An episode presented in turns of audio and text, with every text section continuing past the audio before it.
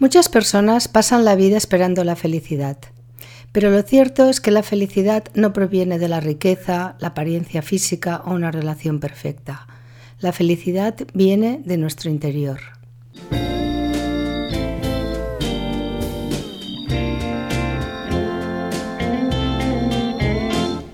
Hola, ¿cómo estáis? Soy Josefina Llargués. Bienvenidos a mi espacio de salud, un podcast dedicado al bienestar. En el que cada tarde de domingo abordaremos temas relacionados con nuestra salud física y emocional, con una vida más tranquila y sostenible con la ecología y el medio ambiente. Un espacio en el que tampoco faltarán entrevistas a personas que tienen mucho que decir y que aportar en estos ámbitos. Espero que lo disfrutéis. Hace tan solo unos días acabamos de estrenar un nuevo año en el que seguimos inmersos en una situación que nunca antes habríamos imaginado, que nos ha regalado un baño de humildad y de realidad, permitiéndonos tomar conciencia de que somos mucho más vulnerables de lo que creíamos y de que la globalización es también una cuestión medioambiental. Sin embargo, a pesar de las adversidades que podamos encontrar en nuestro camino, es importante avanzar y buscar la felicidad en las cosas que realmente importan. Muchas personas pasan la vida esperando la felicidad. Si tuviera más dinero, si perdiese los kilos que me sobran, si pudiese llenar los espacios en blanco de mi vida. Pero lo cierto es que la felicidad no proviene de la riqueza, la apariencia física o una relación perfecta. La felicidad viene de nuestro interior por lo que si de verdad queremos ser felices, deberíamos trabajar en primer lugar en nosotros mismos. Hoy me gustaría compartir contigo algunos puntos que a mi entender promueven la felicidad. Cultiva las relaciones con la familia y con los amigos, dedicándoles una parte de tu tiempo y haciéndoles saber que les amas y son importantes para ti. Trata a todos con bondad y amabilidad para construir unas relaciones sólidas con los demás. No te preocupes por pequeñeces ni consideres los problemas como un fracaso, sino como desafíos y oportunidades para mejorar. Expresa gratitud por lo que tienes. Te ayudará a gestionar el estrés y a estar en mejores condiciones para alcanzar las metas que te propongas en este 2021. Sueña en grande y abre tu mente. Esto nos ayuda a lograr los objetivos que nos proponemos. Habla bien de los demás y evita los chismes en el trabajo o en el entorno de tus amigos para generar un ambiente amable que alimente la calidez y el pensamiento positivo.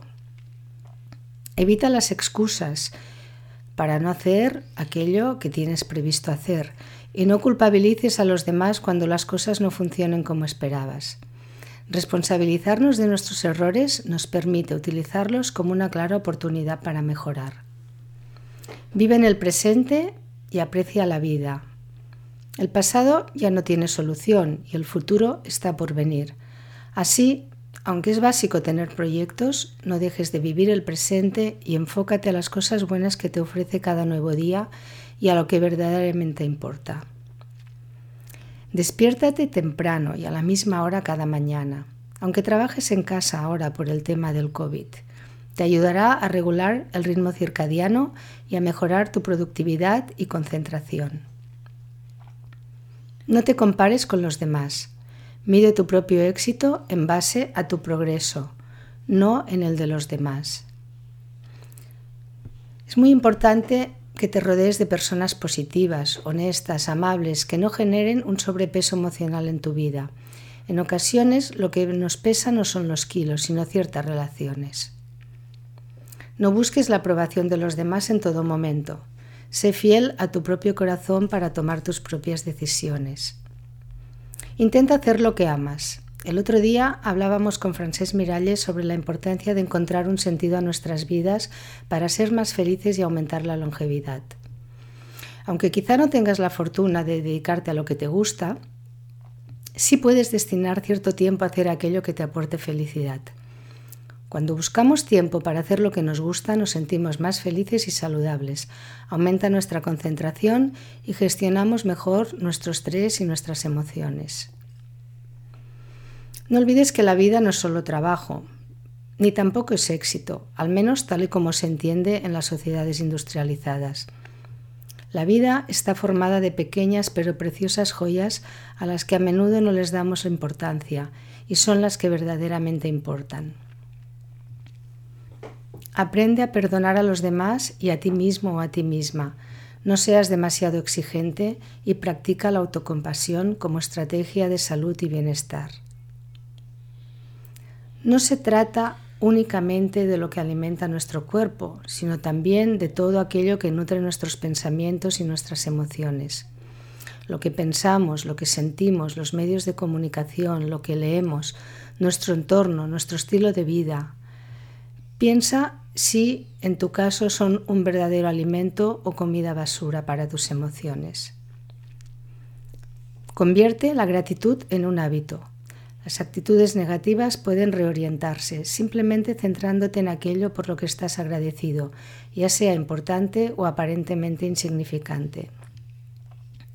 Y para finalizar, en este momento en que muchas personas están tristes y desanimadas, ya sea por la situación que nos está tocando vivir, porque han perdido a seres queridos o tienen problemas económicos, no dejemos que el desánimo o la pereza incidan en cuidar nuestra alimentación. Come para alimentar tu cuerpo y tus emociones y no para llenar simplemente tu estómago. Como comento en mi libro Slow Fast Food, Alimentar el cuerpo y las emociones, el eje intestino-cerebro cobra cada vez más interés por parte de la comunidad científica. En general, no somos conscientes de la relación entre el intestino y nuestra salud mental o emocional. Sin embargo, la interacción entre el tipo de alimentos que ingerimos y nuestra salud intestinal es recíproca. La microbiota intestinal se nutre de lo que comemos y lo que comemos afecta directamente a su composición y por tanto a nuestra salud física, mental y emocional. Te deseo todo lo mejor y que el 2021 venga cargado de bondad, solidaridad, justicia y también respeto por la naturaleza, de la que al fin y al cabo somos parte inseparable.